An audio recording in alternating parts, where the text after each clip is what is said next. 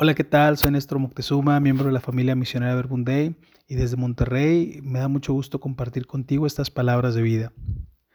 Nos ponemos en la presencia del Padre, del Hijo y del Espíritu Santo. Amén. Muchas gracias, Señor, por el, día que nos regalas. Gracias por, tu palabra que mm, busca devolvernos la vida.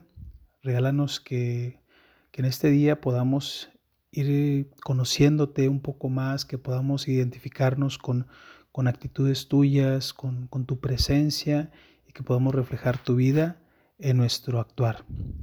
Lectura del Santo Evangelio según San Marcos. Otro día entró Jesús en la sinagoga y se encontró con un hombre que tenía la mano paralizada, pero algunos estaban observando para ver si lo sanaba Jesús en día sábado. Con esto tendrían motivo para acusarlo. Jesús dijo al hombre que tenía la mano paralizada, ponte de pie y colócate aquí en medio. Después les preguntó, ¿qué nos permite la ley hacer en día sábado? ¿Hacer el bien o hacer daño? ¿Salvar una vida o matar? Pero ellos se quedaron callados. Entonces Jesús paseó sobre ellos su mirada, enojado y muy apenado por su ceguera, y dijo al hombre, extiende la mano. El paralítico extendió la mano y, su mano quedó sana. En cuanto los fariseos apenas salieron, fueron a juntarse con los partidarios de Herodes, buscando con ellos la forma de eliminar a Jesús.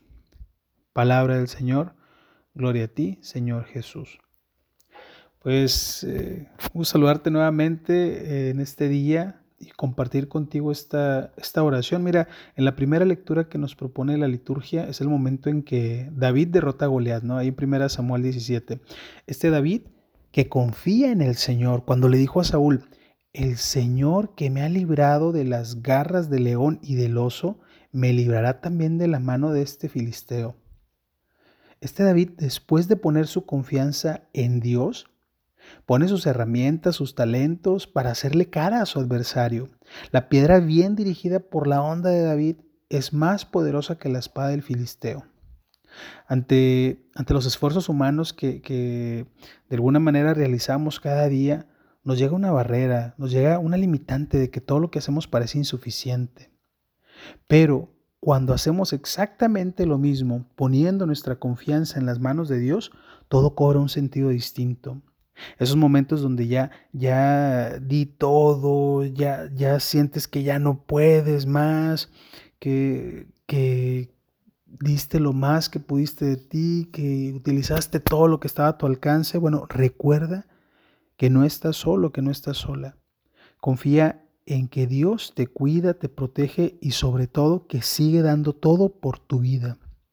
Este Dios este Dios Padre que envía a Jesús para salvar al mundo. Jesús que viene a devolverte la vida, a recordarnos que recordarnos qué es lo que nos conviene en el día a día. En el Evangelio de hoy, eh, que es Marcos 3, de los versículos del 1 al 6, eh, el evangelista nos va narrando la encrucijada en la que se encuentra Jesús. Por un lado, curar y por ende salvar a una persona. Y por otro lado, seguir lo que marca la ley judía, que dice el sábado es el día más dedicado al Señor, es el día de descanso, no se puede curar, no se puede hacer nada más que dedicarse al Señor, ¿no?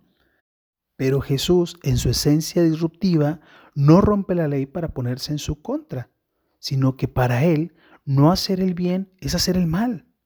Y no sanar, por ende, es igual a matar. ¿Cómo podemos quedarnos callados ante las injusticias que vivimos? Preguntémonos, ¿por qué paso por desapercibido las situaciones en mi exterior? Lo que veo en las calles, en el trabajo, con los vecinos. Pregúntale a Jesús, ¿qué puedo hacer, Señor, para curar, para sanar, para dar vida a mi alrededor? Cuando Jesús se pone delante de todos en la sinagoga junto al paralítico, y les pregunta, ¿qué nos permite la ley hacer en día sábado? ¿Hacer el bien o hacer daño? ¿Salvar una vida o matar? Yo me imagino a Jesús como dándoles este espacio, este tiempo para que la gente lo procesara y, contestara en su interior. Si no iba a contestar afuera por, por miedo al qué dirán, porque los fueran a, señalar, etc., sí que se cuestionaran, a ver, ¿es cierto que nos permite hacer la ley? Eh, ¿Avivar a alguien o perjudicarle, no? Yo me imagino a Jesús pensando fuertemente, debemos dar, debemos llevar a los demás lo que les da la vida. Pues con este mismo, con estas mismas palabras, que pueda guiar, que pueda llevar eh, el cauce de nuestro día hacia ese punto de dar, de llevar a los demás lo que les da la vida. Por eso ofrezcamos nuestro día, ofrezcamos eh, pues nuestros gestos, nuestras palabras, nuestras acciones, desde esta oración que, que nos propone San Francisco de Asís, que dice, Señor, hazme un instrumento de tu paz, donde haya odio, que lleve yo el amor, donde haya ofensa, que lleve yo el perdón, donde haya discordia, que lleve yo la unión, donde haya duda, que lleve yo la fe, donde haya error, que lleve yo la verdad, donde haya desesperación, que lleve yo la alegría, donde haya tinieblas, que lleve yo la luz. Oh Maestro, haced que yo no busque tanto ser consolado, sino consolar, ser comprendido, sino comprender, ser amado como amar.